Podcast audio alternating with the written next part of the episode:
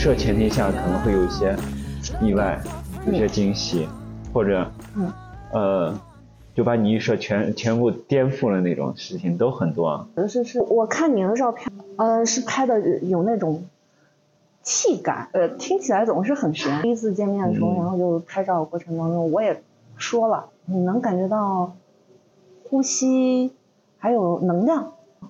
呼吸是肯定要的嘛，因为有快门，有稳定，但还有那种能量感。是这样的，就是我觉得有时候啊，就是受到场的影响。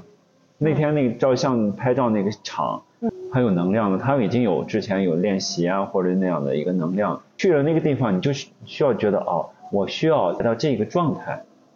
就像我我去厨房，我就希望通过刀叉的碰撞，然后做一些美食。而在床上的时候，我就希望灯光温柔一些，床边有本书或什么样的，我在那儿静静的看一会儿，就去入睡，都是这样的场。包括你去拍照，看到美丽的夏天，蓝天白云，这个场会带你不同的心情，这种情绪情绪的引导吧。我觉得我们生活中需要一些这种设计，但这种设计呢，不是特别刻意的去一定要什么样的东西。这种设计呢，会帮助你进入这种感觉，就像我们说的仪式感一样。啊，拍摄者，比如说摄影师，嗯，他自己的一个经验还有技巧，被摄的其他人，他能不能在这个场里面，他有一种代入。对啊，你说的代入，这个他能和当下的各种环境能够融入的，这我觉得两者都需分人吧，啊就是我们接触的这些人会相对来说内敛一些，不善于表达自己的一些情感，甚至面部都没有特别多的表情。嗯他的内心的戏在真的就是在内心里面，外面是波澜不惊的，嗯而内心是波涛汹涌的那样很多。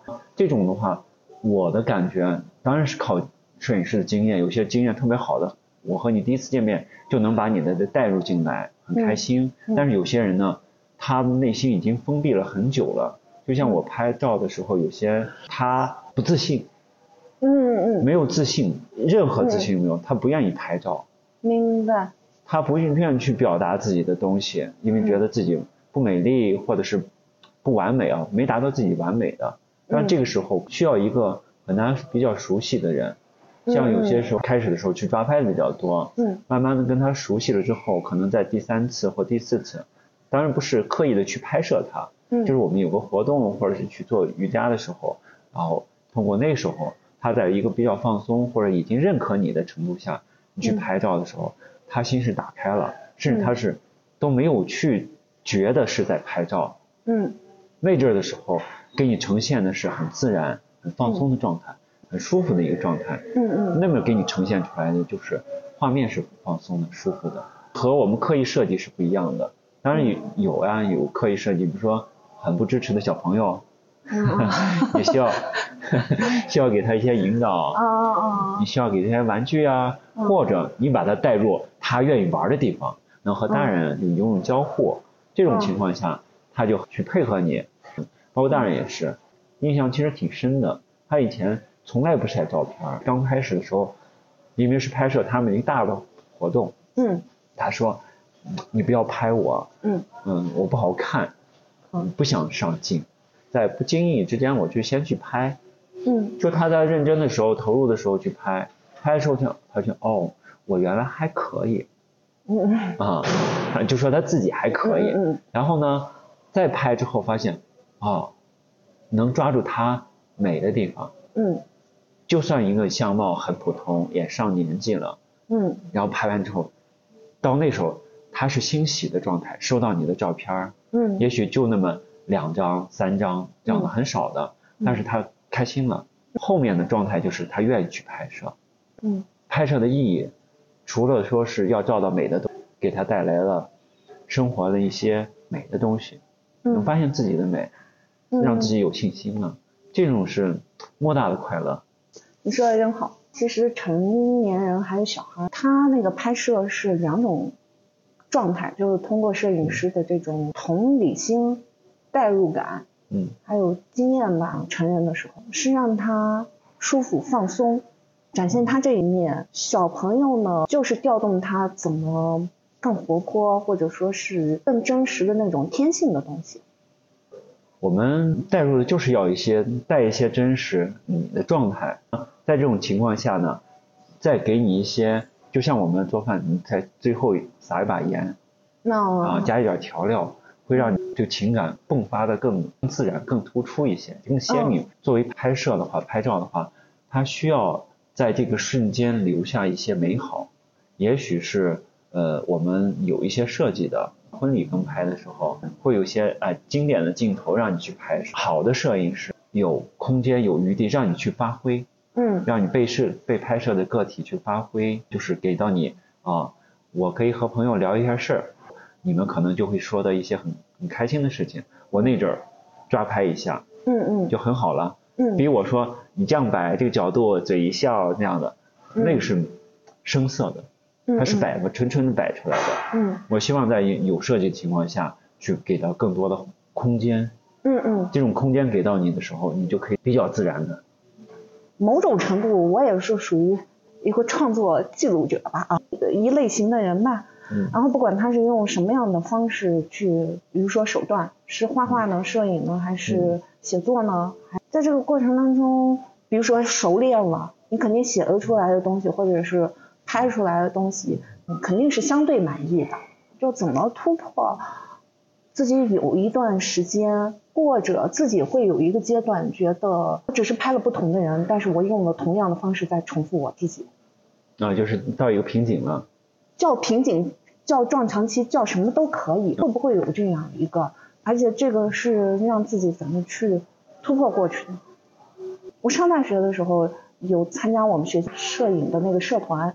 会发现有些时候，哦，越不过去的那个技术上，你可以实现一些虚化呀，实现一些光影效果，嗯，感觉一直在重复，大量的练习也是必要的，因为每一天的天空，每一天的山，每一天的景色，它是不一样的，大自然的它的变化，那我自己的变化又在哪？自己的那种嗯创造力又体现在哪？你这么说吧，我也有这样的一个，就是你说的这些时期啊。我我个人感觉的是，不止这一个创作的时候会有些感撞墙、碰到瓶颈，会有好几个时期都会有。嗯。开始的时期发现我拍来拍去可能都是这个样子，这个时候我觉得是沉下心继续拍，甚至有时候是要强迫自己，强迫自己去做这个事情。就你已经感觉到厌倦了，你才会强迫自己。不是厌倦，是是我发现自己已经到这个变化很少。哦。这个心意好像已经到一个哦，我感觉到自己已经拍到一个呃尽头了啊，走到一个死胡同了。那么这个时候我可能就是需要自己再强迫自己做，然后去大量的去做，因为同样一个事情，你重复做的时候，你会。更加静下心去深入进去，嗯，去发现它，比如说它宏观的美，嗯，细节的美，嗯，然后局部的一些美，嗯，你去发现这样的时候，那么你的创作就不同了，这是一个方面。再就是我觉得需要去大量的去阅读，去模仿，嗯，摄影其实我们开始学习的时候都是模仿，模仿先人。模仿前面的人，或者模仿你喜欢的类型的这些人，模仿之后你会会发现哦，我会有不同了，我会突破这个瓶颈期，这是我第一个瓶颈期是这样的度过的。嗯。但是这种更多存在于技术层面，我可能从不同的角度、不同的光影、不同的这些里面来去发现或者去啊看其别人怎么拍的，嗯啊模仿他那种角度啊、那种方式啊，出现的一些效果。第二个瓶颈期来的时候，我会发现哦，原来这样做完之后呢，我的风格会定型了。这种风格定型的时候，缺少一些灵性的东西，缺少一些故事、一些情绪。你会发现这个是美的东西，啊，少了一些情感，你和它链接。我们不光是我们要和被摄的这个。主体有这种链接，嗯，我们还需要有，就是我你看我照片的人来和我的照片有链接，哦哦，这种链接呢，嗯我觉得就需要你去发现内心，你内心需要什么东西，然后对方啊内心需要什么，嗯。然后通过这种需心灵的需求嗯。去产生链接。比如说我拍一个小孩的照片儿，需要他很开心、很天真灿烂的、无忧无虑的感感觉在你面前去呈现，而不是我坐那儿定定一坐，嘿嘿一笑，不管任何光影，不管任何东西，都是带来不出那种他眼神里或者内心的那种表达出来的东西。嗯嗯，就是我们看到的有些，嗯，有些剧，有些老戏骨，嗯。一个眼神就能让你感觉哦，他内心是涌动的。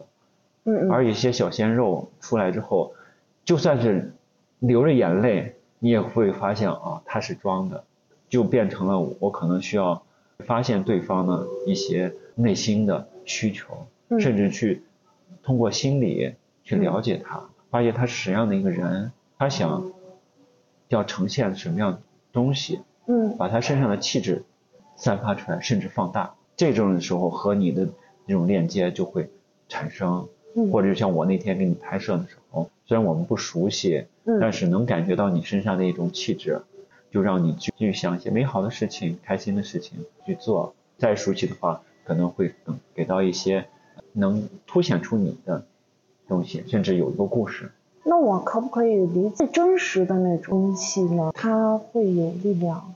刚才说就是小朋友的他的那种天真活泼，他就没有演，对吧？对或者就是像那种老戏骨，他就是非常沉静的把那个东西演活了，就是他有种真实的东西在里面。我为什么想找一个摄影师一直做播客呢？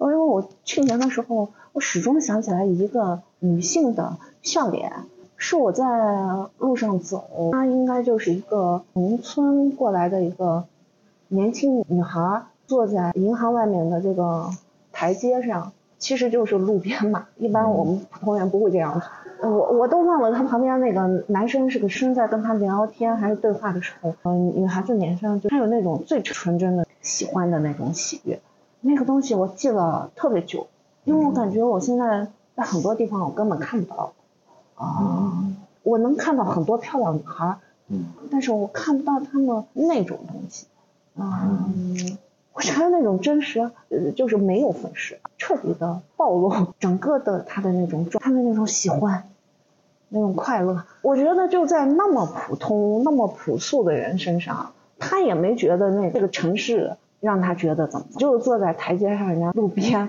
另外一个人把我逗得非常开心，就是能看得出来，他一定是非常嗯喜欢对，可能真实是一个力量吧，但是真实它又怎么体现呢？我觉得就很难。我也再分享一点，就是那天您帮我拍照的过程当中，我心里面是挺喜悦的。您说让我就是再放松，或者说是再想一些开心的事情，我是想到了，但是我发现我内心的那种快乐的或者喜悦的那种东西，我没办法冲破我的肌肉习惯，就是我面部的肌肉习惯和那个肌肉的力量，呃它透不过去。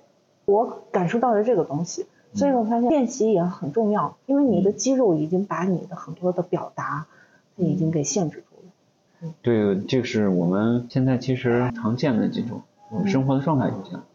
也许嗯我们需要去做一些粉饰，需要戴一些面具嗯或者标签儿，给他时间，很难去真实你自己，不能做，有些时候不能做，嗯，有时候是不想做，是不是？嗯因为你要把你真实的你全部给了别人的时候，那是别人不想要的。而且在这种环境下呢，你去就就是要收敛。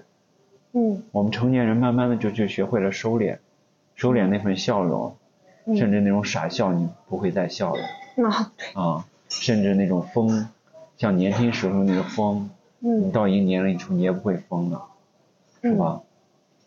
这时候我觉得这个过程是我们去发现自己丢失的东西的一种旅程，也许很短暂，嗯。也许我们在看一部电影的时候，我们能内心和它有很很多的共鸣共振，他的情感非常丰富，而你呢，只是默默的拿出一张纸巾，悄悄的擦掉眼泪。我们其实不敢去用自己最真实的去面对这个世界，害怕受伤害，害怕别人发现你的弱点。从原始的人的基因就是这样的，决定了你成长之后是要去面对这些世世间那些风险呀，面对世间的一些困难啊。那个时候要求我们去学会保护自己，我们去掩饰或者说呃去强作镇定啊，用这种方式去生活，可能基因是决定我们这样必须要这样。看为什么我们觉得小的东西，就是小猫小狗，它小的时候非常非常可爱。大了也可爱是吗？啊，大了之后，但是大了你你能发现这些动物也会有变化，啊，更稳沉稳了，这是岁月给它的。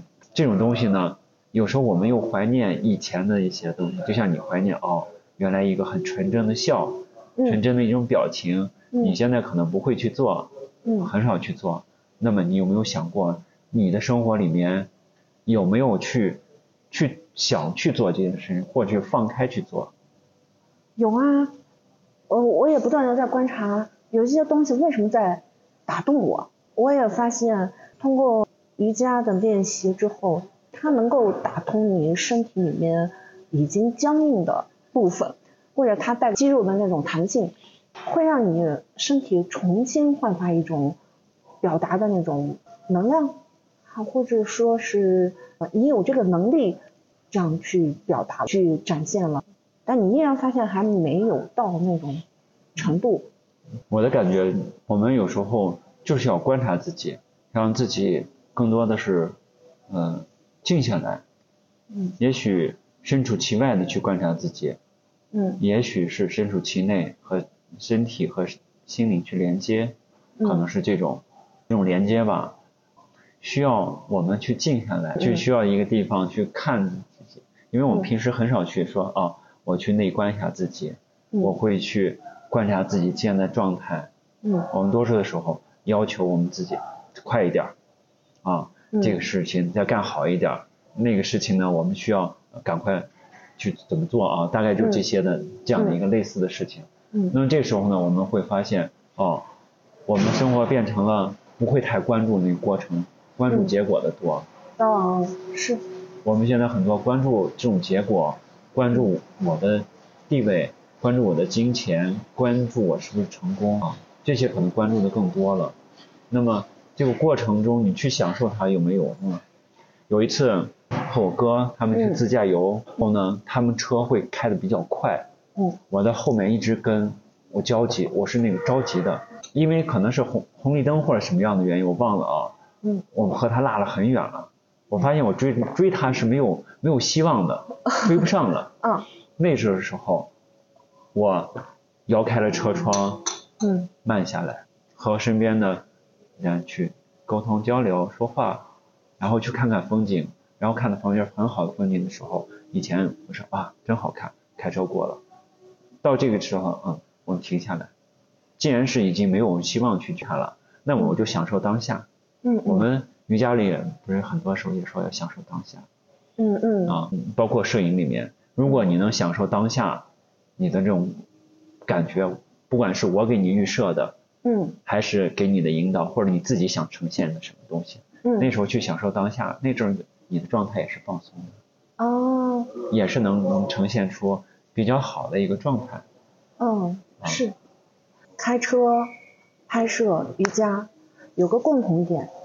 所以有的时候开车，路面上其实它就是一个无常，是吧？虽然它有交通规则，但是总会有人变道，总会有人超车。每一个人的开车的习惯、车的性能都是不一样的，嗯，情况就会让你感觉到不爽。我越来越多的观察到，就是发现这个不爽会很快就来。那为什么很快来呢？嗯。我后来想一下，因为这个方向盘在你手上，凡是在你手上可以立马操控和立马去调整的东西，只要是在你手上的，完完全全是靠你自己的，你会享受他的那种操控感。但是如果有人干涉到你了，你会立马的不爽。嗯，别的东西不一定啊。当然就是说，那百分之八十五以上的人都会有路怒症，这个不分国家的，然后可能大家都是这样，就是有一些东西你不能怨别人，但是别人又干扰到你，嗯，可是这个东西又是在你手上把控的，但是这个东西如果不注意的话，会很容易怪成是外部的，比如说啊，是不是他开车开的太快？哎，这个红绿灯我没有超过过去。这个我觉得和你刚才说的那个词是特别好，嗯，就是无常，拒绝无常。我们基本大部分人都是拒绝无常的，不希望无常，希望控制。嗯，我能控制生活，我就有安全感。有安全感的时候，我才能放心。那么我们成人的时候，都是希希望有这种控制感，这就带来了很多的情绪。就像我刚才说的，我们路上的情绪，嗯，我没法控制这个局面。嗯，那我可能就会暴躁。人生那种修养修为啊，可能就需要放在点点滴滴。也许通过一次大的变认清，比如说啊生病了，我才知道哦，我需要让自己没那么累，让自己要注意健康。也许受过打击，我才知道我要放弃。也许亲人的离别，我才重视亲情这些关系。嗯嗯。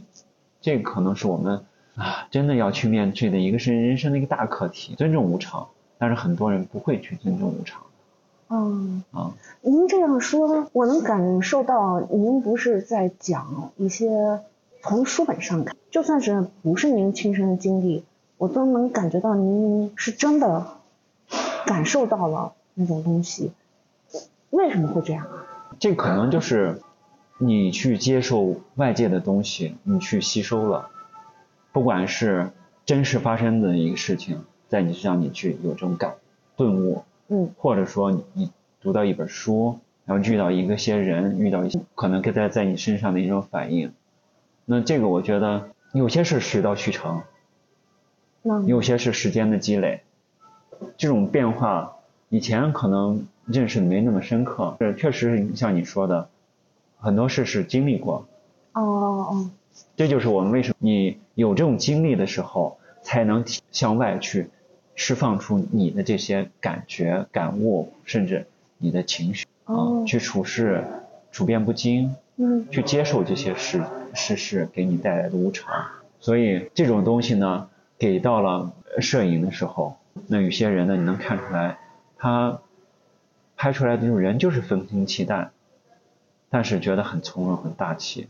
著名的照片嗯，丘吉尔，嗯嗯，给他丘吉尔拍的照片，他那种表情就让你就有这种震撼。对对对。那么这个时候，我觉得这就是他十年前，这丘吉尔可能十年前或者二十年前不会有这种表情，你让他摆拍摆不出来。嗯嗯。这就是时间的积累。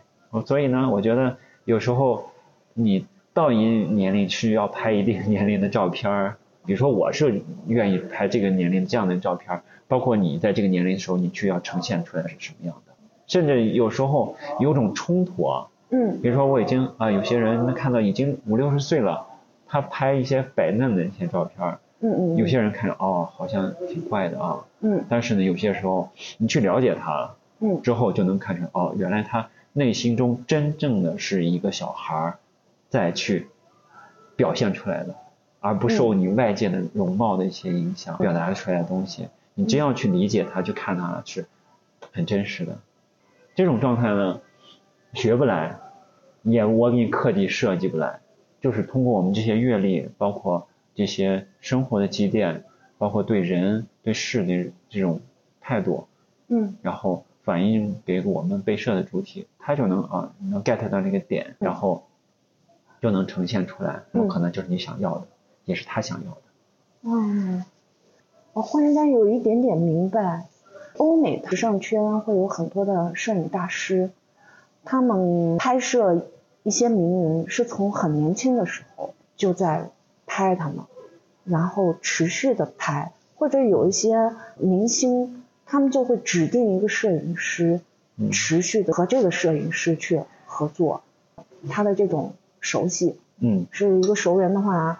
他会更了解你，会让这个被拍摄者觉得更放松。第二个就是这个人他伴随着你的成长，或者说他一直记录着、旁观着你的成长，他看到了你不同的变化，他能在这个不同的变化里面又找到他没有变过的东西，或者淬炼的更极致的东西，嗯，他能更好的捕捉到。我觉得相辅相成的。嗯应该一个摄影师，他年轻的时候，他可能看到的新颖、新锐的摄影师，他会给到你对比很强烈，让你一下子抓住你眼球的东西。这我觉得 OK 很好呀，这是他年龄段那应该呈现的东西。就像我们，呃，少年的时候就应该轻狂，当我们中年的时候就应该沉稳。包括我们中国的一些优秀摄影师，他也会和我们这些明星呀或者是那个大咖，他们有那种连接，就像你我之间的这种谈话。让他能放下他的心里的戒备，放下这些包袱之后，那么就能把他的一些真实东西体现出来。嗯，这个考验的是摄影师和你的沟通能力。第二就是，嗯，就是需要你去影响他。我需要影响被拍摄的主体。嗯那这个可能说起来很简单哈，但是需要很多的精力，包括说俗了，他需要一些名气。著名的摄影师，你将来你来的时候。你就被他的场压制住了，你就能知道哦，我需要去配合他去做，我就做成这样的。随便请来一个路路边摄影师，你甚至可能看不起他的。啊，是是是。放到这样一个大师给你拍的照片的时候，同样的照片换成大师给你拍的时候，你会觉得啊，我可能更细致去观察他，更细致去看。这是我们人的一个本性，需要有一个膜拜，需要一一些更丰富我们。膜拜和征服有时候是，嗯，这个界限比较模糊。然后我很认同，就是征服或者说是被折服。人真的就是零点零一秒，零点零一秒，人和人的一个接触，那一瞬间，百分之七八十的一种接纳度，已经在你的心里面就有方向吧。嗯。当然，这合适和自己，比如说自己有见过多少什么样的人。有过什么什么样的经历，他能不能一眼他感受到或者识别出来，也是有关系的。人的很多东西它是综合的，嗯、而且由内而外的真的很有那种特别大的那种场，它不是靠你外部的一些包装、嗯、就能够引起别人的一种震动。比如很多的影视，我第一次见他或者无数次见他，我都会觉得他很。漂亮，打扮的很有自己的风格，觉得也很喜欢，很欣赏你是他能够细致的打扮自己，体现了他对于自己的一种喜欢和追求。但不是所有的人我都会用“你好美”来形容他，有人我会见到他，次次都觉得他很美，次次都会觉得他的那种气场。杨老师嘛，嗯，就是我总是每次见到他，我就觉得啊，你好美。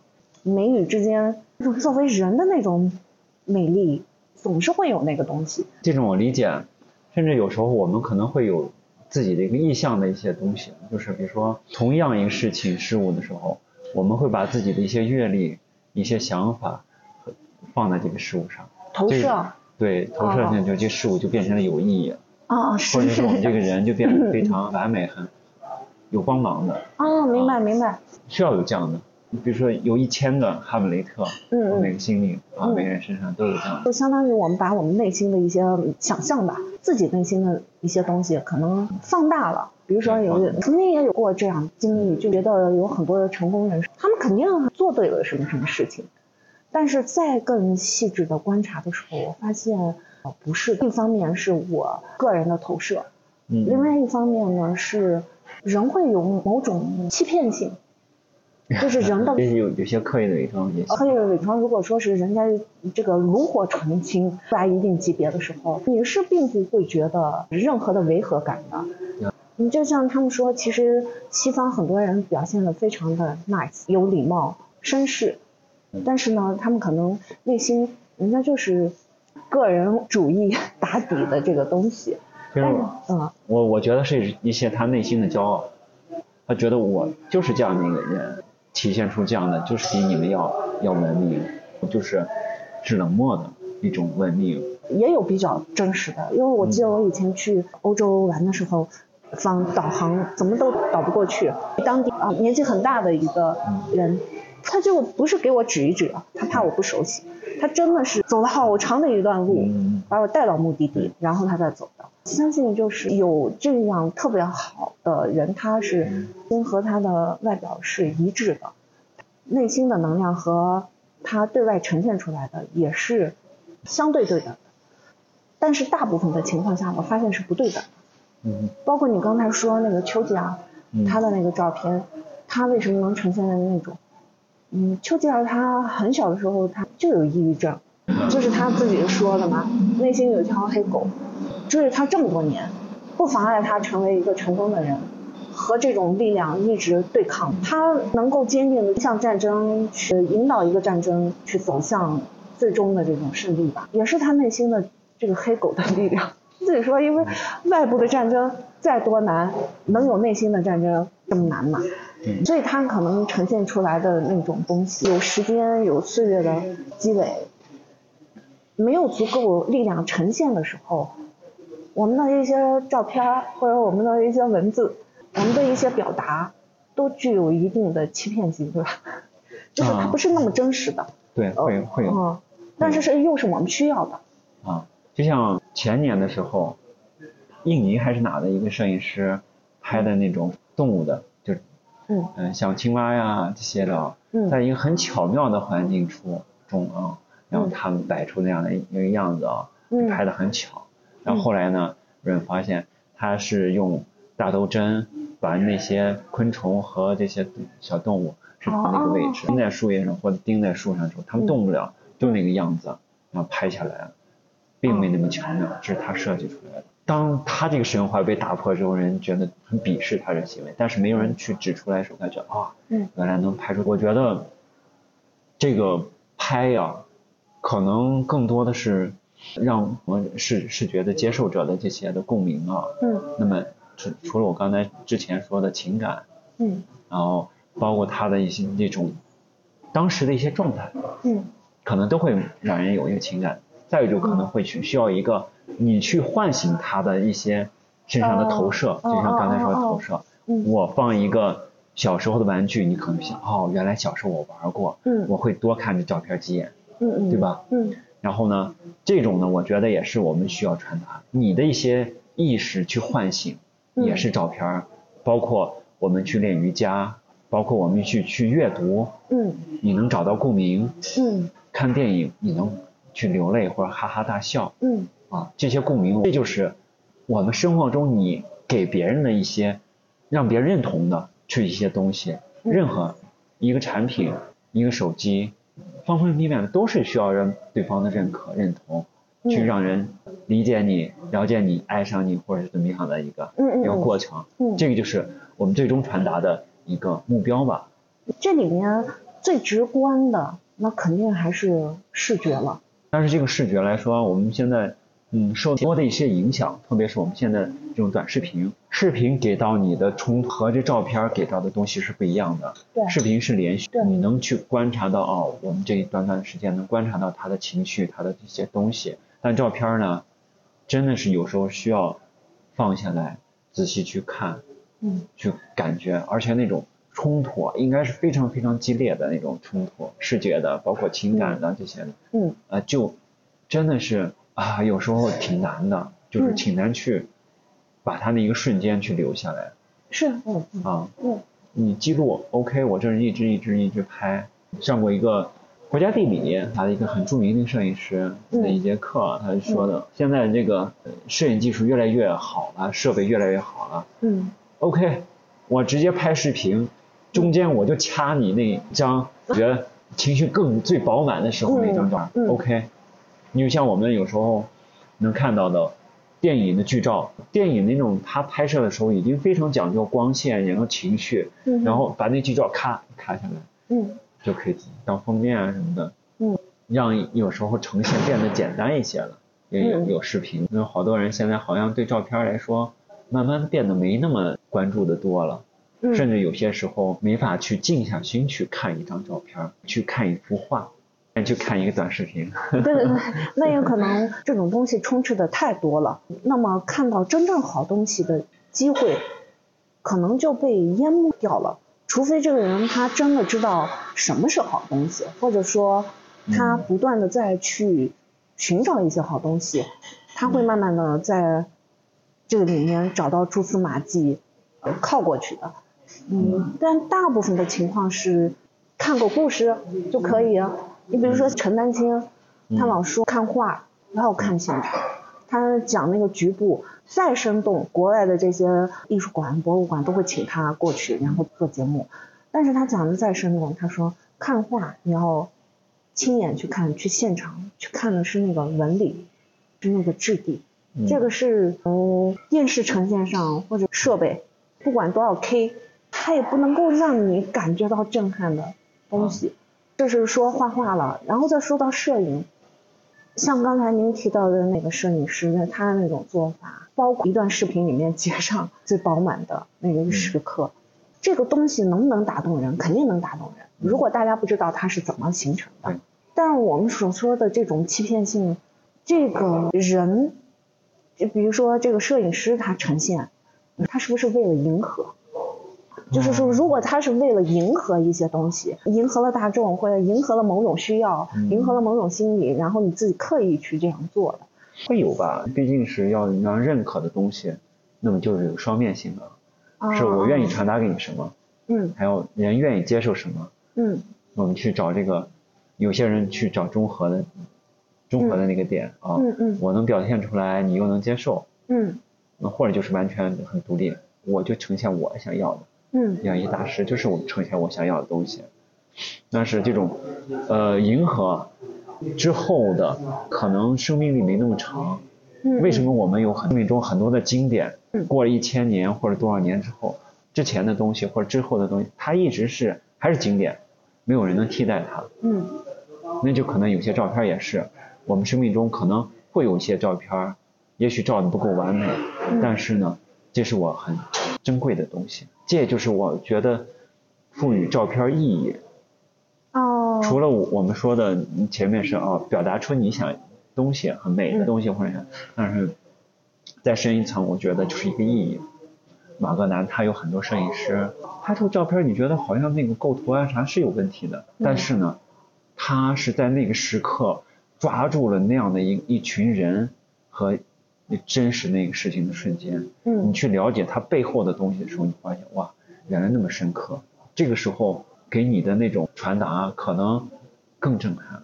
业界里面那些好的摄影师，嗯，真的是把这些东西是在里面了。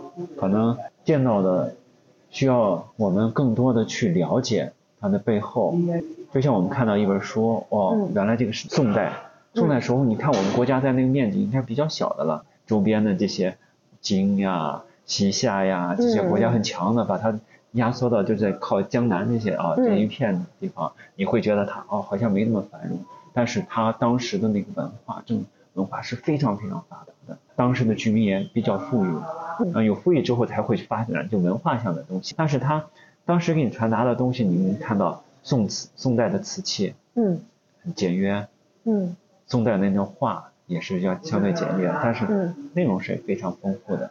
这个时候就需要你去了解它背后的一些东西，做一些功课，啊，你 的一些积累，也许是你真的积累，你才去读懂它。嗯。比如说，就像我们平常生活，呃，看书。嗯。在我年轻的时候，我就看看哲学的书，我看了，那我们看，那些字我都懂了。哦，连那些字你都认识，但是意思放字放在一块儿，真的没那么深刻。嗯。但反过来就，到现在再去看的时候，我真的看到他想表达给我们的东西，因为我我之前有很多的积累，几多少年的一些积累，嗯。啊，终于让我懂懂他了。还有一些好的作品也是，那需要时间，需要您的精力去做这样的准备，可能对人有些挑剔了啊。比如说我们拍。呃，瑜伽的这些照片的时候，你发现他们做这些提示在做做什么呀？在要表现什么呀？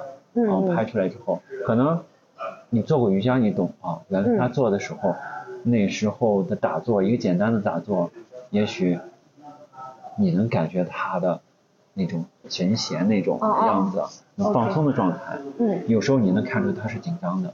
嗯，就是我们练瑜伽的时候，你你开始老师说呼吸。的时候，可能你去为了呼吸而呼吸，就变得紧张，呼吸变得紧。这个紧呢，从你的呃内在的紧，你的心情能反映到你的肌肉和你的身体状态。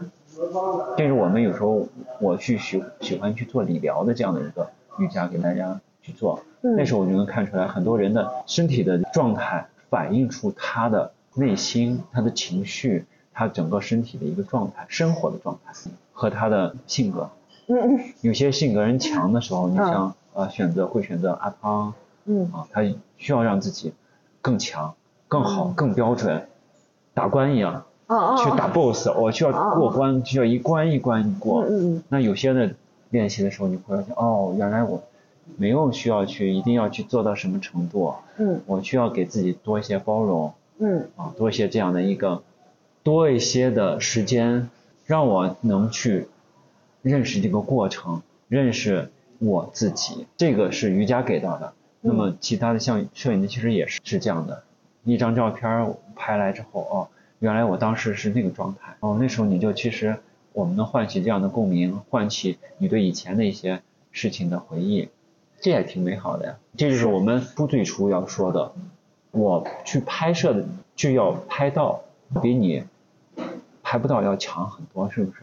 你当时你那个也许那照片很烂，拍的技术很差，但是你拍到那阵你很瞬间的快乐，就像我们以前用胶卷的时候，为什么？胶卷和这个数码相机之间呢，有很多人一直是啊反对那数码相机，特别特别不认可的，因为他觉得这是对着摄影亵渎那个瞬间啊，那就把那个那一下子变得很简单，我就能拍很多。嗯。那么对这种时刻的把握，对这种投入精力上的投入，那就不一样了。有时候写毛笔字，嗯，我现在 OK，我我用电脑上我打出来一个毛笔字，字还挺好看的。但是呢，没有魂。那我书写的时候，我的情绪在那儿，我的积累在那儿，我就放出来，能表现出来。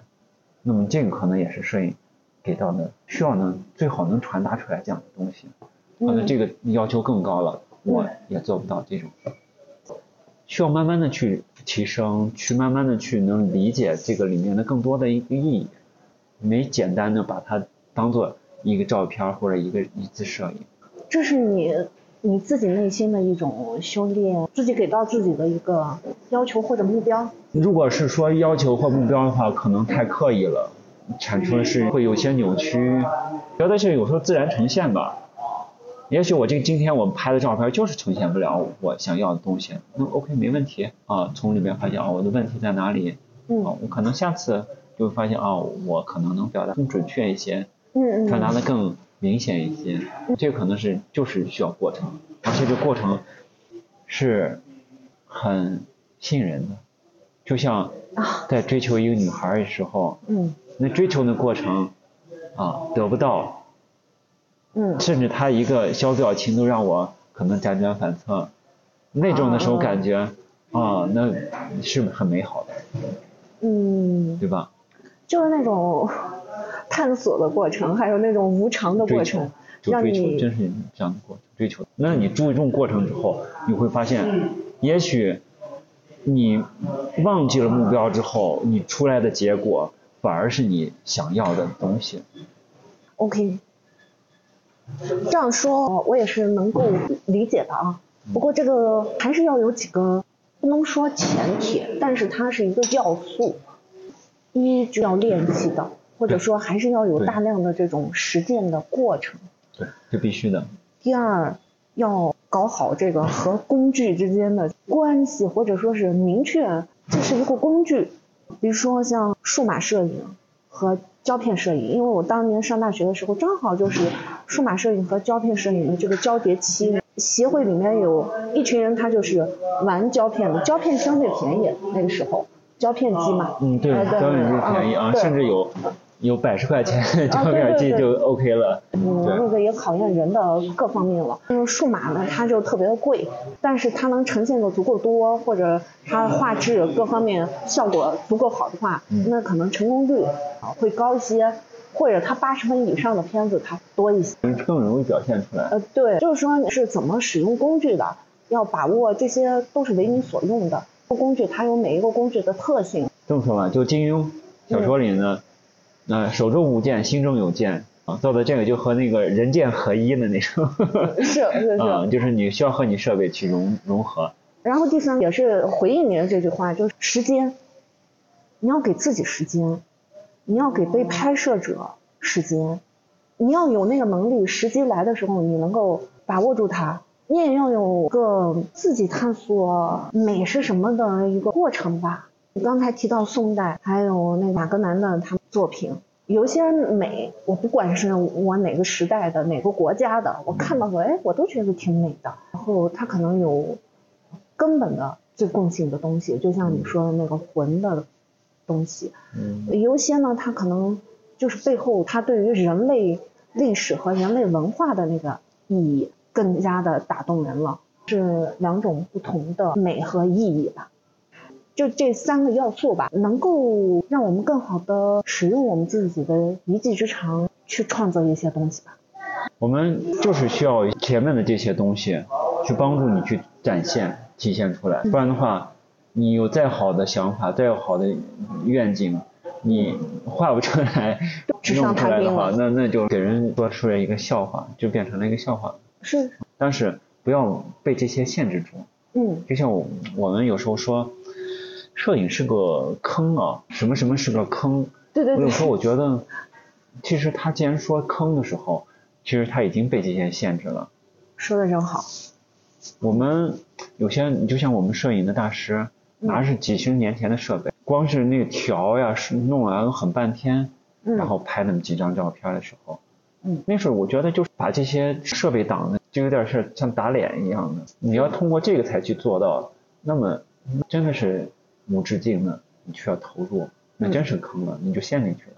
还有些的那种坑啊，是可能是自己给到自己，你说我要去到一个什么什么特别美的地方，我也能拍出这样的照片儿。西藏，我要去新疆，我要拍出照片儿。呃，一个摄影师在跟我交流说，说你与其去羡慕，去其他人能在那么好的风景下的，就你把你当下你现在的，比如说你在宁夏，嗯。你们能不能把你家乡的东西拍出来，拍好，让你觉得哇，你家乡是这样的，做到吗？你不要去羡慕那些外面的景，可能很多人是做不到的。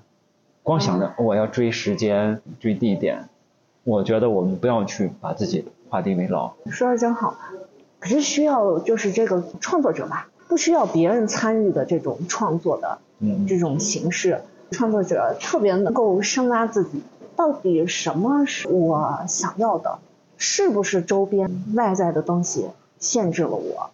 我有没有可能去达到自己设定的一些目标，或者说是自己想要呈现的东西，能不能行？我自己也一直在经历这句话吧，你能不能从你原本的地方拿回你自己的力量，或者是生长出来你自己的力量？环境是能够塑造，但是如果总都是外界的，你就总想着是要换环境了，那嗯你有没有办法能得到一种自己的突破？或者他们佛家有句话叫“寿终脱困”，那才是真的脱困了。这可能是需要这个过程，需要我去，就是迷恋一些东西之后，就去去打破它。就是我们说的，以破为例，我把它突破了之后，才去把它打破，才能立起来。嗯，我们生活中需要这个过程，可能这个过程呢或长或短，或者你就没有走出来，就在那个坑里面，对一直在那个坑里面，对一直走出来了。对就像我们最近不是引入烟尘，嗯然后这部电影，它能把生活的一些细节，我去拿几个麦粒，嗯嗯，在你手上印个花儿，对，我也觉得这点挺打动人的。这只有你在你对生活充满了一些希望，充满了一种美好的，你才能去去做这些事情。很简单，确实很打动人。这个时候呢，你想，你还会限制于你的东西吗？限制于哦，我我为了我的爱，给我的爱人去表达我的爱，需要真金白银，或者去买奢侈品或者什么样的去表达出来吗？表达不出来。也许我就拿几个麦粒，就在你身上，我就能表达出我深深的爱。那我们如果受于外物呢，它表达不出来了，是不是？说表达的很局限。所以这种时候，我觉得，那么就需要我们感悟生活，嗯感悟我们这个身边的这一切，嗯不受它限制，我们就能充分的利用它。去为我们所用的时候，可能会更高一层次了。啊，而且有的时候还要看你利用了你所具有所有的资源，你想去表达的是什么。你比如说像这个场景，那就是我利用我手头的资源，然后你也乐了，我也乐了。他具备了大量的财富，然后那他要用那种奢侈品的方式去是，那他那是他有的东西，对，是吧？他想去可以的，实现他的一种表达，也是可以的。啊，无可厚非。啊，无可厚非。嗯，甚至也跟对方另外一个人想要什么有关。我觉得是人的目的把人的眼睛给遮住了，然后觉得人只有这么多的选择。有摄影师，也许他一直等，可以等来那一个瞬间的。嗯。他甚至有可能他是看到了，但是他没抓住那个。不知道他当时什么想法，是，只是不太符大部分人的这种对他对这种。呃，摄影的认可，包括去设计这样的一个，你觉得变得索然无味了。嗯。为什么我们看完之后，知道他这个背景之后，就看的，哎，就不愿意看这张照片了？你呈现的是一是假的，第二是失去了我对动物的一种爱好。嗯嗯。你你这么细节的东西去拍摄它，那有爱才能去发现这些美，有耐心有爱才能去。发现这种美，但是呢，你没有了爱心，你只有眼前的利益，你只有眼眼前要为这个去得奖，要成名，那么这种就是变味儿的，这种呈现，我觉得不是我想要的，应该也不是我们要去推崇的一种方式。呃，我们对情感的时候会有些去做一个安全感，其实他要孩子，可能是可能是为了稳定啊这种安全感嘛。嗯嗯。其实也是我们拒绝无常的方式。但这种无常呢，可能发生起来你就没法挡住或任何的限制，是不是？都是上了一个车，然后我们每个人他在这个车上面能彼此待着的时间，嗯，或者在这个车上坐的距离不一样，嗯，去的地方都不一样。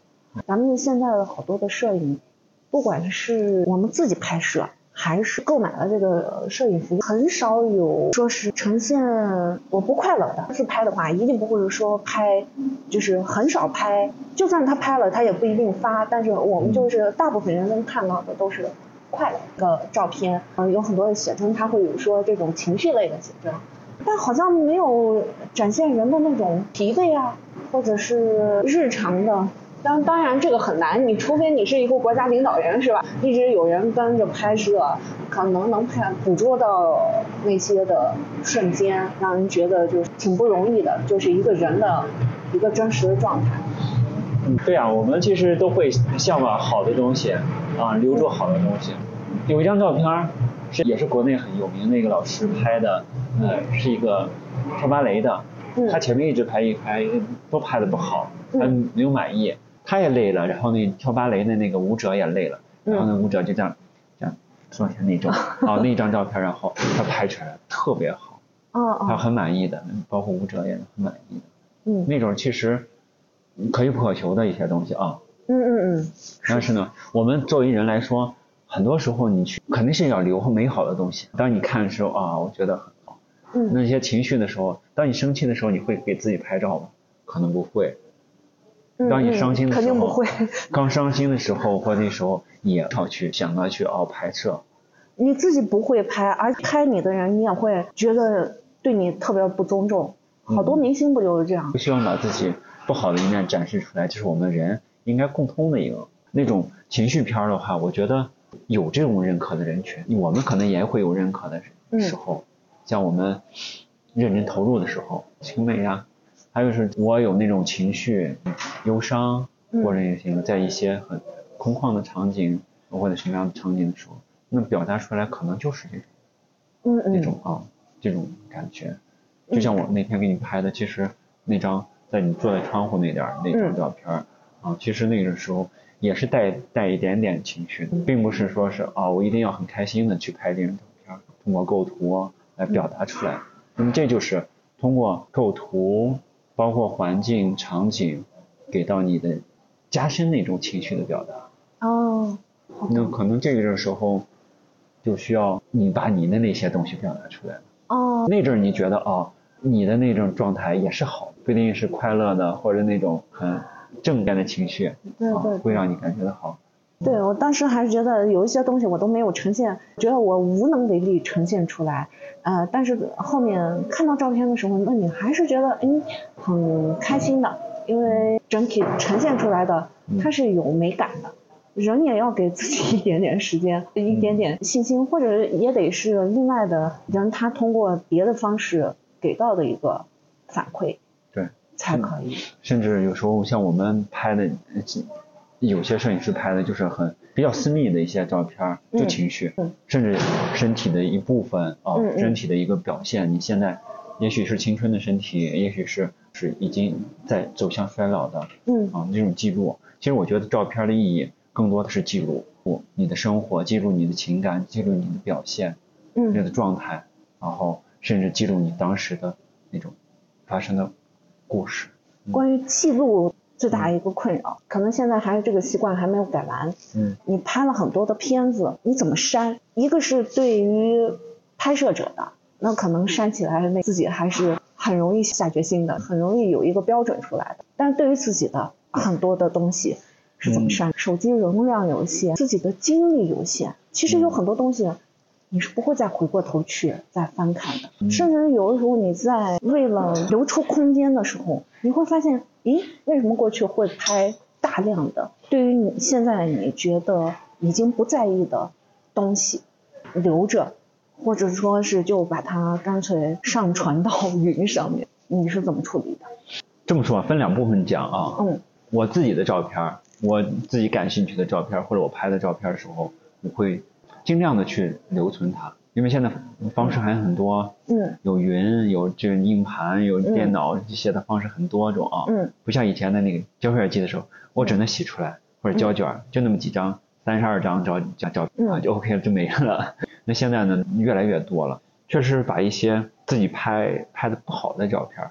我嗯觉得真的是没有什么特别的意义，比如或者是重复这一个镜头我拍了十张，那我挑一张，其他的去掉也没有没有关系，因为我我记录的这个这个，嗯。但是对于被拍摄者来说，就另一方面的他可能觉得，就像我们去拍孩子的写真或者拍自己写真的时候，发现嗯。哦每张都好，但是呢，我这个套餐里面十张，对对对，有个成本的嘛，你必须要删，不然的话就就需要买。我能提供的就是我我觉得好的，我我所有都提供给被拍摄者。我拍摄的时候，我不会限制说我这一组是多少张照片儿，我会全给你。这些大部分的都是能反映出你你状态的照嗯片，我都给到，然后你去做自己做选择吧，嗯把选择给对方吧。一方面，呃，因为我做这个商业来说，做的并不是成功的一个商业。嗯因为如果成功的话，这个模式很很好摆在这儿呢。我通过多照片可以多挣你钱，一张二十，还一张多少钱，多挣钱。那我没有这样，我不去做，我直接是一个打包嗯去做，你就给他呈现的，他可能更多，那么让他自己来选择这嗯些方式。再就是和可以和他沟通，确实有些样片他是自己我想呈现的和他想要的肯定有差距，那么就是把他想要的给他 OK 了，也这也是一种方式。，OK 这我觉得就是通过沟通来选择。OK，那你说的这个是商业，啊、大家都会有一个限度。那如果说是你自己的兴趣，你嗯自己的那个记录，不是一定是拍摄自己的，比如说拍摄亲人的，拍摄啊，非商业的一些东对，西，就是？拍个景呀，拍什么的也有。这种时候的话，那你又会怎么做取舍呢？嗯因为它属于是你自己的时光，嗯，个人时光，对，你会依然还是把它尽可能的留存，是吗？对，多数会尽可能留存。我是比较感性的一个，有时候会翻看之前那些东西，我觉得哦，我之前拍的好幼稚，然后 拍的角度现在看啊、原来很深色，嗯现在看看来是这样的，确实是这样的。嗯但是我需要那个过程，嗯我记录这个过程来说，对我来说是让我能从里面获得一些喜悦，或者获来一些回忆。嗯这就是他传我之前照片传达给现在的我嗯一些意义，所以大部分我会留存的。当然也介于空间和那啥的，肯定要删掉一部分，觉得嗯确实是没有什么特别、没有什么意义的那些照片啊。特别没有意义，但是当时你拍了，你会有一个频率吗？你比如说有一些东西它是时间特别长远了，然后你可能已经你发生了一个转变，比如说我可能看一年前的东西，我知道这些东西我干嘛呀非得留着某些人某些场景，但是我当时是拍了，即使是删一些东西的时候，嗯也会让我产生一种自问：你为什么当时会拍？或者说这个过程就越来越快？一年前觉得没有意义的，然后是一一一个月前觉得没有意义，你会有这种变化吗？会会有这个问自己为什么会拍呢？会观察一下自己。哦，可能这会儿比较少。哦，为什么去拍？因为我当时拍肯定有我的意义，嗯去想法去拍。无非是可能现在觉得他拍摄的时候已经是手法呀，包括表达呀没那么好了，嗯但是所走过的路、所读过的书和所拍过的照片，对我们每一步的成长都是有意义的。嗯也许没那么突出，那啥，但是都是这样积累下来的。我觉得是我尽可能还是要留住，只是删那一些重复的或者一些这这种的会多做取舍。OK，然后刚刚不是说那部电影啊引入烟尘一个，王朝歌，国内著名的这个导演，他说大家都是尘埃，不要觉得这部片子里面的人他是像尘埃一样活。他就举了一个例子，有个人他去世了，他的房子留给他的孩子了，他的孩子要去国外了，然后他把他们就把这个孩呃房子就给卖了还是租了哈、然后新的可能是租客吧，然后就说这个房间里面的这些东西呢，他们在国外，然后孩子就说，那这些东西你就帮我们处理掉吧，不管用什么样的方式。嗯然后这个人在处理的时候发现，这个房子的主人，呃，已经去世的这个人，他留了很多的日记，很多的照片吧，记录了孩子成长的过程，他内心的很多的感悟，即使是他的孩子是不在意的，那处理掉就处理掉。王朝哥的意思就是说，最终我们每一个人都是尘埃，就这样在人世间就没有你的痕迹了。你自己曾经留下的痕迹，只对自己嗯有意义。就这个过程，记录的过程，可能对于你有意义，对于其他的人至亲，他也不在意。就就他讲到了这一段，我们拍的东西，就我们的手机里面啊，嗯、包括我们自己的互动的那些人际关系，嗯没有人和人的微信是一模一样的，对吧？关注的公众号、朋友圈也都是不一样，这些东西天天都在影响我们。其实真的到最终是没有意义的，就是对于世界、嗯对于他人是没有意义的。是啊，我们画的很大的时候，你看，如果是看宇宙，那么地球都是特别明显的意义的，是不是？但对于我们来说，也许，嗯、一张照片儿，一本书，然后以前的一个玩具或什么的，都是有意义的，嗯，因为你的存在，嗯你个人的存在，你这经历的存在，它变得有意义。就只能是对自己有意义，对对吧？？OK 了，我们会活在一个大环境里，但是我们更多的是会活在自己的啊自己的生活里面。嗯嗯我这两天看了一句话，就是嗯当我们路过的一些陌生人，嗯对你来说他只是陌生人，但是对别人来说，可能是他真爱的、追求过真爱的一个人，对别人是有意义的。我们遇路遇到的每一个陌生人，就是别人追求过，和他们产生连接，和他们有这种情感嗯啊，这种意义来说，我们想想也挺美好的呀。嗯换个角度去想，所以这些照片其实我们呃很多人会大高克服的把这些东西都删掉，这对他来说没有问题。你包括我会把我们以前的那些学习的书，全都撂掉，初中的书什么这些高中的书这些都撂掉嗯啊，对吧？但那些书对我有意义吗？有意义的，嗯只是在一个时间段，包括我们的一些朋友对我们那也是有意义的。嗯也许现在不联系，嗯就忘记他了，没有关系。嗯你当时有有过就 OK 了。那我们现在能留住这些的也行呀。嗯，那既然有这么多方式，我们嗯去留存以前的东西，那留存了。但是希望这些留存的东西不会成为你的负担，就 OK。如果是负担的话，我觉得可以就全都抛掉。但是如果不是负担的话，那留作纪念无无可厚非啊。你像我的，我媳妇儿会把以前以前的很早很早以前的东西还留着呢。现在来，她有时候对她来说看，她觉得有些东西是负担了，嗯嗯那么他就去掉它，就把那些就抛掉就行了。就像我们要去清理身上的灰尘就行了。你到了一些地方，那个地方有很美丽的景色，或者有很多活动，就是人或者大自然万物，它可能在那个空间里活动，打动你的瞬间，你会不会放下拍摄？有，真有过。因为是这样的，拍摄的时候会变得专注，去注重它某一个细节，注重某一块儿，而不会关注的整个宏观的。就像我们眼睛看到，你看我们能看到这么大的一个空间，能嗯看到你，看到花，或看到草。但是我拿起相机的时候，就是这三比二，三比二的那个空间只是一一部分。你选择去留住一部分，还是去感受整个环境或者这个活动给你的东西呢？是不一样的。拍摄的时候，我们没有那么放松，拍摄者真的是没有那么放松。但是作为敢去参与者的时候，那么就需要放下，这是要取舍的。啊，嗯你不能做到面面俱到，包括我们这些摄影啊、画画呀这些东西，都是要做减法，要做取舍。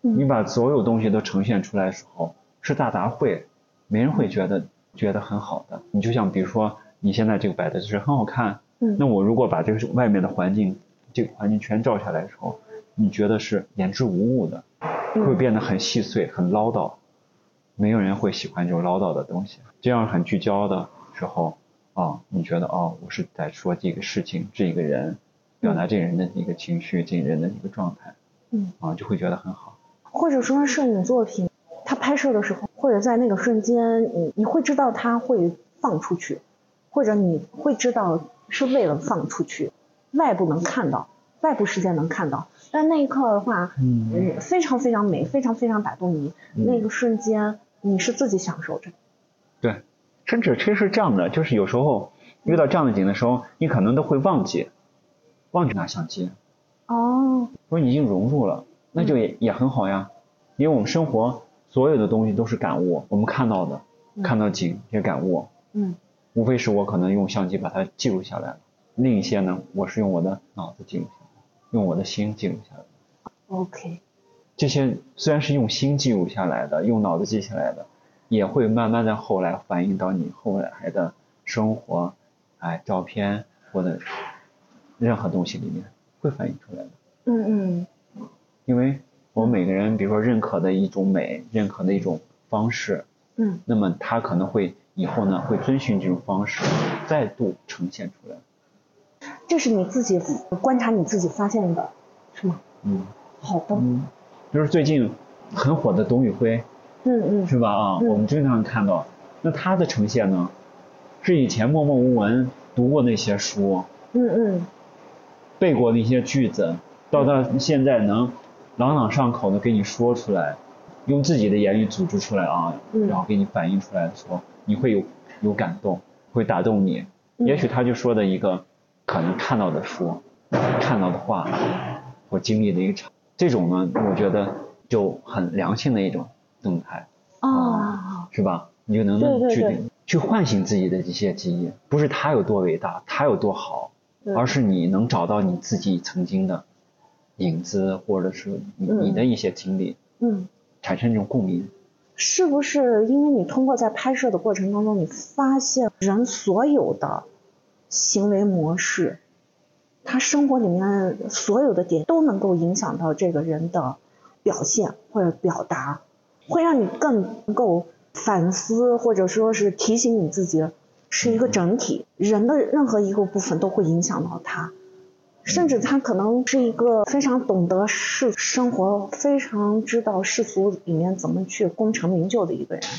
细微的一些东西被你捕捉到，他可能在某些生活的层面上或者组成部分上面，他是没有那么足够饱满的一种东西去支撑他的，会有吗？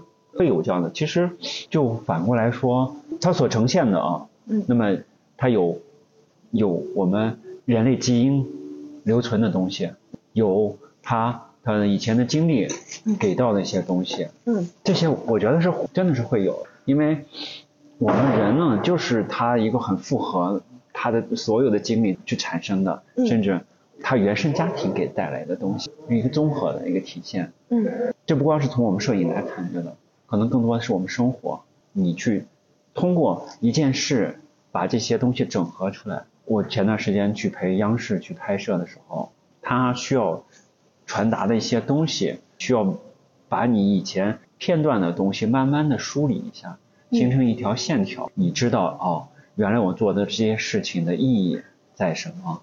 原来这些事情呢，你做的那些片段的事情都围绕这个意义。有时候你可能甚至自己都没有不清楚你做这些事情的意义，只是为了做而做，都发现出哦，原来我做的这些都围绕这个在做呢，这就提升了你做这些事情的意义，就让你明白哦，原来我做这些事情真的在帮助我去呃建立我们生活的目标或工作的目标，或者是这种生活的意义，让生活不再觉得是一种平凡的，不再是嗯索然无味、没有目标的。通过这些来反映出来，通过一个事或者一个场景啊，就是我们刚才是你说的那些点来给到这些东西。这里面有两个，一个呢只是作为摄影师还有瑜伽教练，你已经有过大量的练习，也非常擅长就是观察那种细，甚至是更细微的，别人都没有观察到的那些嗯东西，对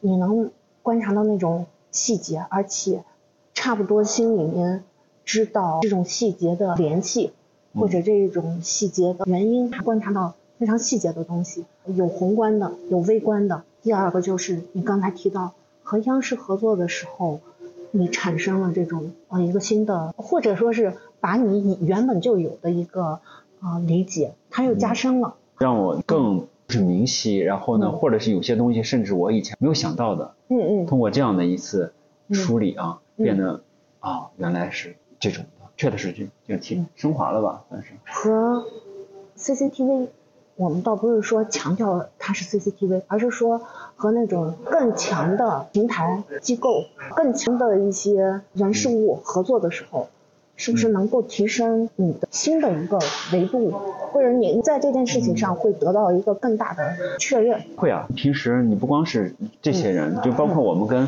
一些有思想的人、成功的人，甚至一些专注的人，你会从他身上得到新的那些提示或者新的一些东西，让自己变得提升，都会有。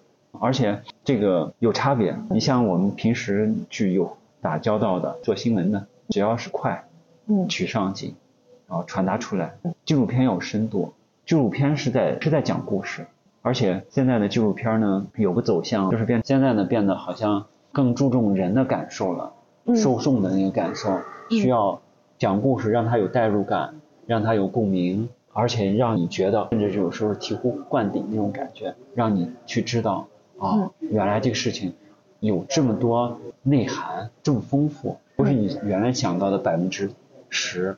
有时候我们会发现，我认为的百分之十就是它的全部，嗯嗯。但是呢，你通过它发现，哦，我原来真的只是百分之十，嗯嗯他给到你现在可以到百分之三十、百分之九十，人要知道自己没那么满。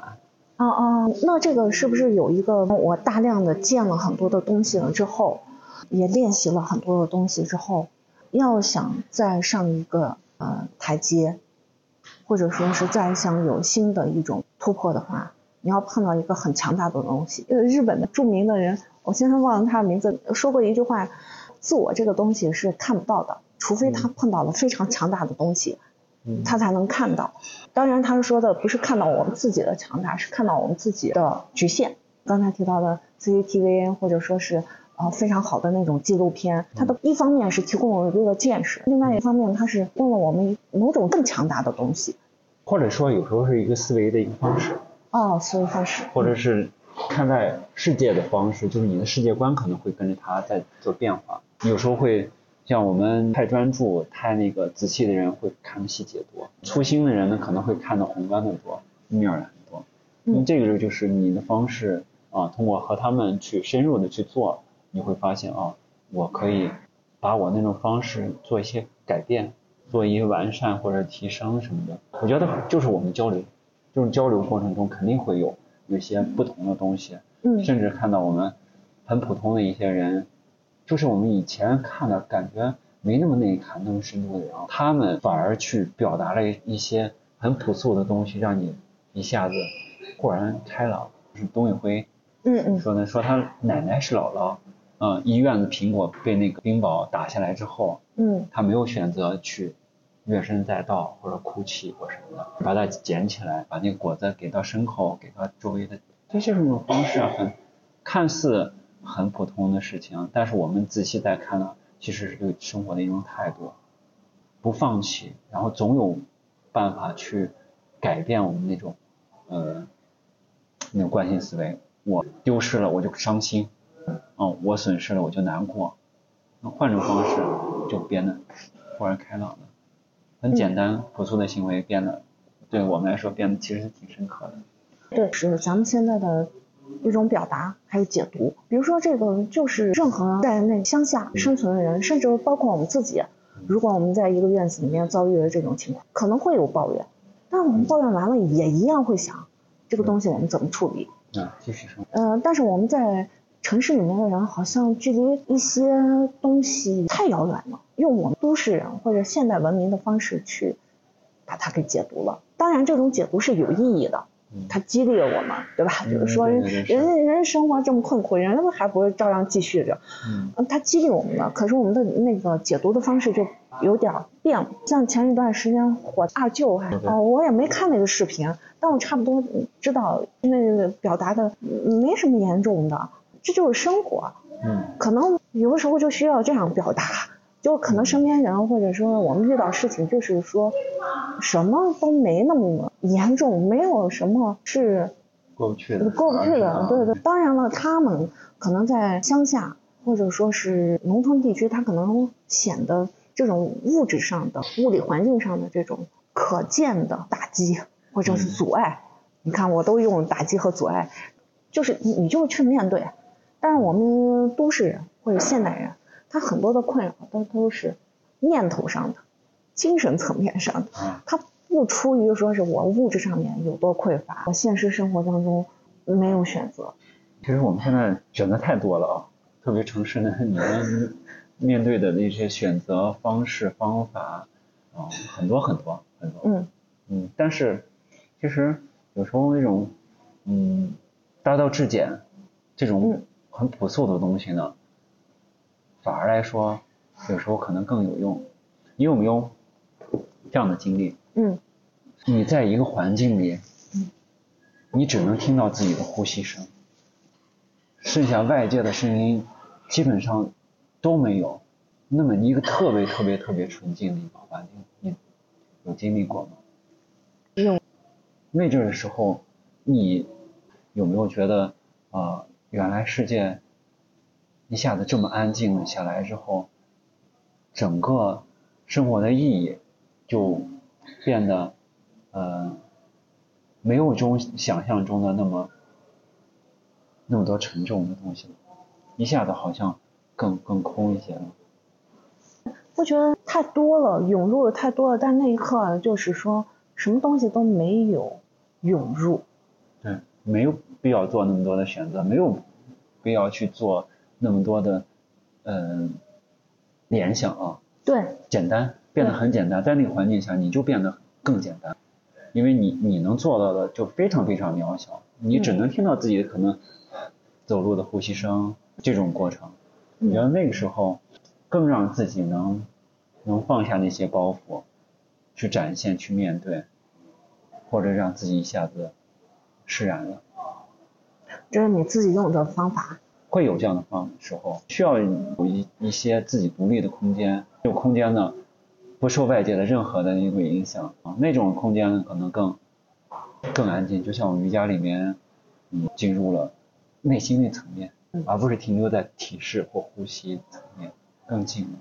就是我们有时候会在冥想或者是在练习到很深入的时候，就会啊产生了这种环境，这种就会避免我们有太多的经验啊这种你经验的一种呃惯性啊，然后呃外界的一些干扰，这时候你会觉得啊自己变得单纯一些，这种单纯呢反而让你觉得很饱满。那这是要经过至少一段时间的练习，时常达到的一种层面嘛？偶尔可能会达到。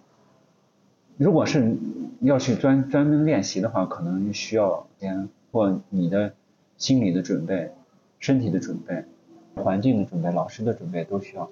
但是有时候可能一下子把你放在那个环境里，你就能感受到。你比如说我们在在沙漠里面，真的是。四下一点声音都没有，只有自己呼吸声，甚至到晚上的时候，连光都非常少，只有星光。那时候你就可以很释怀的那样的简单的生活。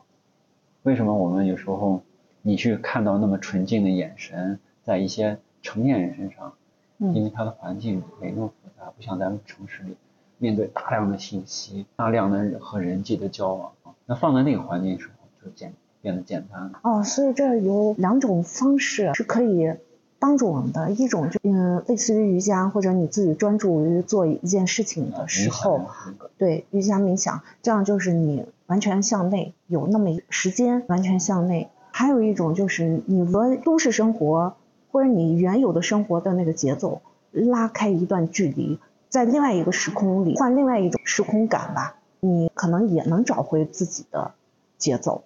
不管是第一种还是第二种，都得要和时间和空间拉开一段距离啊。我觉得是需要这样的一个过程，就像瑜伽里面说的，有时候我们需要让自己内心那个宫殿变得很清洁。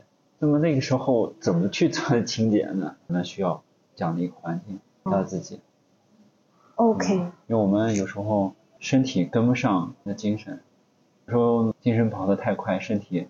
其实还没有跟上，就像瑜伽里面做的这个提示，你其实发现自己做起来很很难，甚至根本做不到。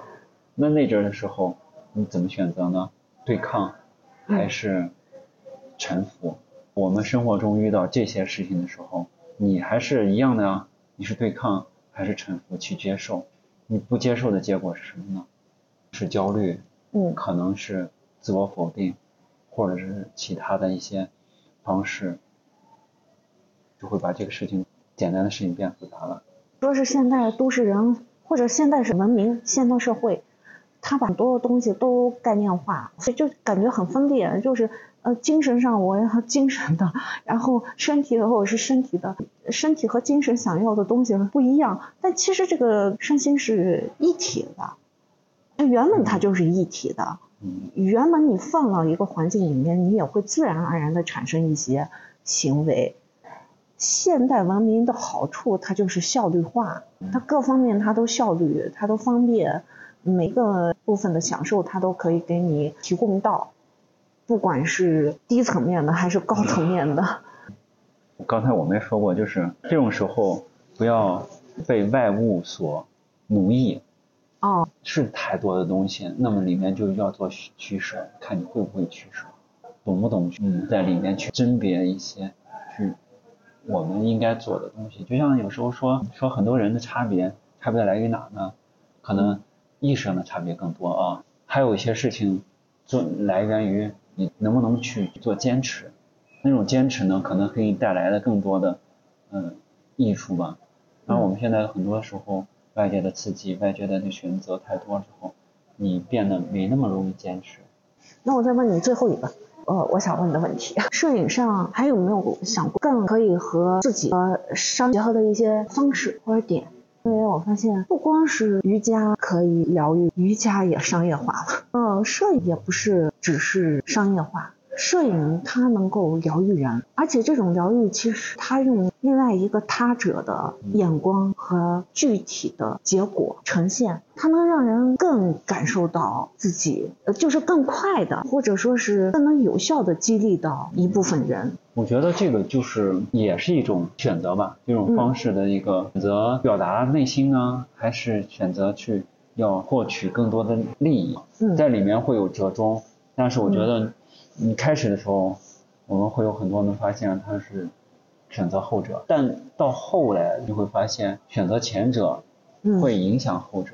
那这个时候可能需要一个这样的一个经历去做转变，跟真理走，就往心灵的层面走的时候，反而会去帮助你，商业上会变得更好一些。就在这个方面，你有没有过一些事项？商业上面会有这样的一些尝试，或者就把它明确出来是一种主题。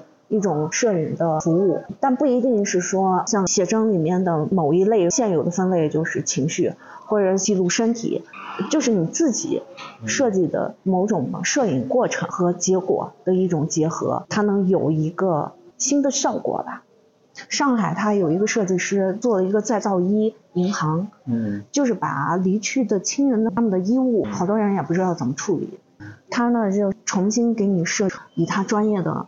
视角和是他对于这个故事情感的人生经历的一个理解，还有谁想要这个纪念品，然后他把它重新设计，设计成一条裙子，这个人的母亲可以穿着，呃，设计成一个包，这个人的女友可以背着，相当于他一个提炼，但这个就给人一个疗愈，也有一个纪念，又把他的专业给应用进，所以摄影有没有？过这样的设想，或者他未来可能的一种模式呢？那摄影都一次性的服务，只是短暂的一个时间段的一个某种主题的呈现，就是市面上给你已有的这种的呈现。对，可能嗯需要这样的转变。比如说，嗯，我们有时候，嗯，以前拍照到纪念日，像过年、逢年过节合影啊，或者有什么事。这样，对。但是现在后面大家对这个需求在变化，市场在变化，需求也在变化。有些是为了迎合市场去有做转变，有些是为了引导市场去做转变，甚至有时候是可能我们潜移默化的受影响，或者说我专门有一个种我的这种方式，我去延续我这种方式，或者在我的这过程中呢，我原来最初拍好看的样子就可以了，后来要拍这种情绪啊，需要故事的。再到后来，我需要和你们有这种链接，去让你们去得到有共鸣，好，或者去把你的这些东西能投射到这这上面去，引发你的那些更深层次的东西啊，在里面的，可能都需要这样的一个过程再去转变。我是愿意做，就我刚才说的，就是去引导大家去，嗯嗯，它变得有意义，而不是变它让有价值。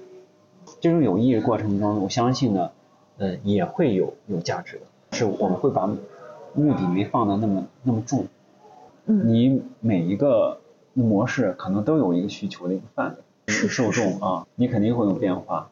在更深层次的，他能认识到你的传达的东西的时候，他就会接受，对吧？你像有些我们的交响乐，不是所有人都直接接受，但它也存在着呢，百花齐放吧。啊，对，嗯。